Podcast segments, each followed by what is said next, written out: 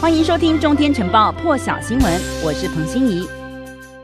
先来看美军参谋首长联席会议主席米利接受彭博电视节目专访的时候说，对大陆试射超高音速飞弹，米利说这是一次超高音速武器系统测试的重大事件，非常让人担忧。米利说他不知道这是不是算是史普尼克时刻，但是米利认为非常接近了，而这引起了美国的全面关注。来看到的是米利提到的史普尼克，这是什么意思？史普尼克是苏联。在一九五七年发射的第一颗人造卫星，苏联因而在冷战时期的太空竞赛当中处在领先地位，震撼西方世界。因此，现在美国媒体分析，米利将大陆试射超高音速飞弹与史普尼克人造卫星相提并论，显示美国对于大陆在超高音速武器发展的担忧。那么，今天白宫发言人沙奇也在例行媒体简报会上被问到对米利发言的看法，沙奇说，白宫立场同样感到担忧。来看看。白东最新的说法。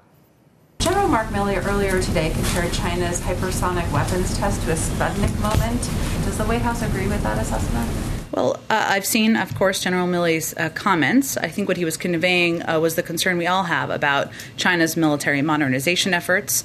Uh, they continue to pursue capabilities that increase tensions in the region, and we continue to have concerns about that. And I think that was reflected in his comments.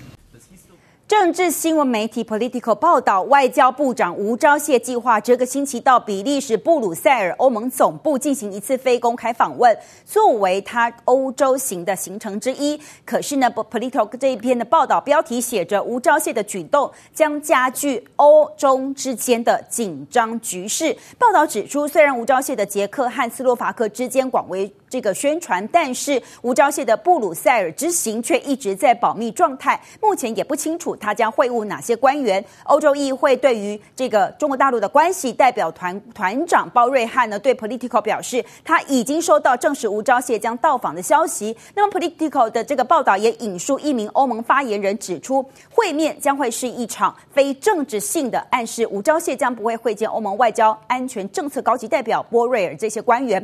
这名发言人还说，即使没有外交承认，欧盟也会与台湾接触。Politico 也指出中。国大陆不接受台湾是一个独立国家，因此对于台湾尝试建立强大的外交形象感到不满。另外，北京也谴责捷克参议院邀请吴钊燮到访是恶意挑衅行为。Politico 进一步指出，如果吴钊燮飞到布鲁塞尔进行访问，在北京眼里还不够具煽动性的话，那么可能让中国大陆气炸的举动是吴钊燮预计绕道前往罗马与反中游行示威者会面，而示威活动主办单位说预计吴钊燮会出席，但是现在目前台湾官方并没有证实。那么 Politico 在报道的最后也指出，如果吴钊燮真的前往罗马，那么将会创下我国外交部长和大陆外交部长王毅在大约同一个时间出现在同一个城市的。